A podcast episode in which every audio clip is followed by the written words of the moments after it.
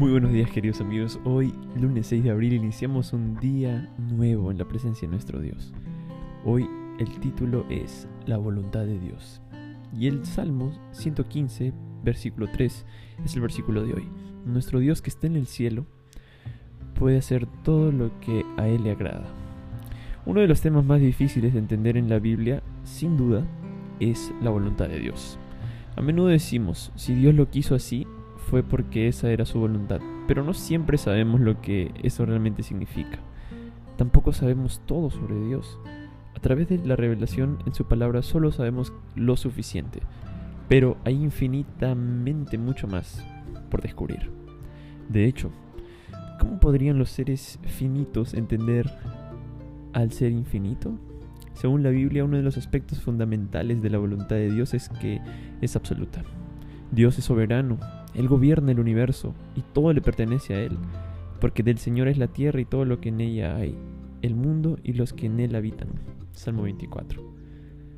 Porque Él es dueño de todo. Dios es capaz de hacer lo que desee cuando lo desea.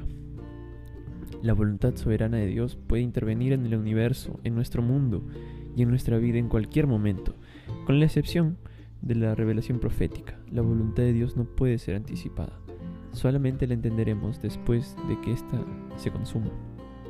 Es lógico que cuando se trata de liberar a los seres humanos, no todo lo que sucede proviene de la voluntad de Dios.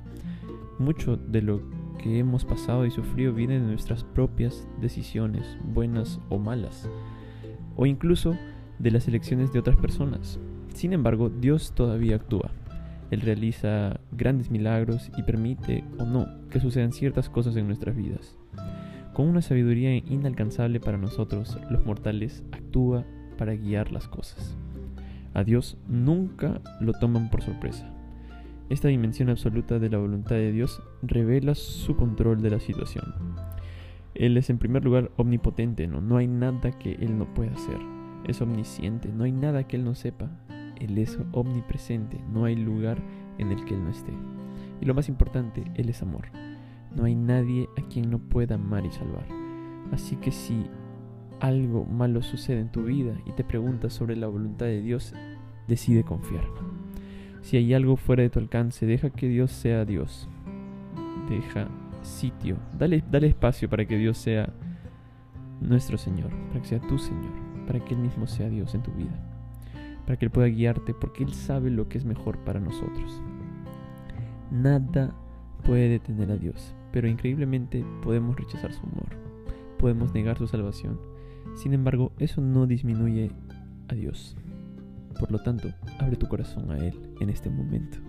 Deja que Él guíe tu vida y que su voluntad sea una realidad en tu vida. ¿Te gustaría orar? Oremos. Querido Padre que estás en los cielos, muchas gracias Señor porque tu voluntad es buena, agradable y perfecta. Ayúdanos a poder vivir los sueños y planes que tú tienes para cada uno de nosotros. Bendice los hogares de cada hijo tuyo, de cada hija tuya que está escuchando esta meditación y que puedas tocar nuestros corazones para poder seguir llevando esperanza.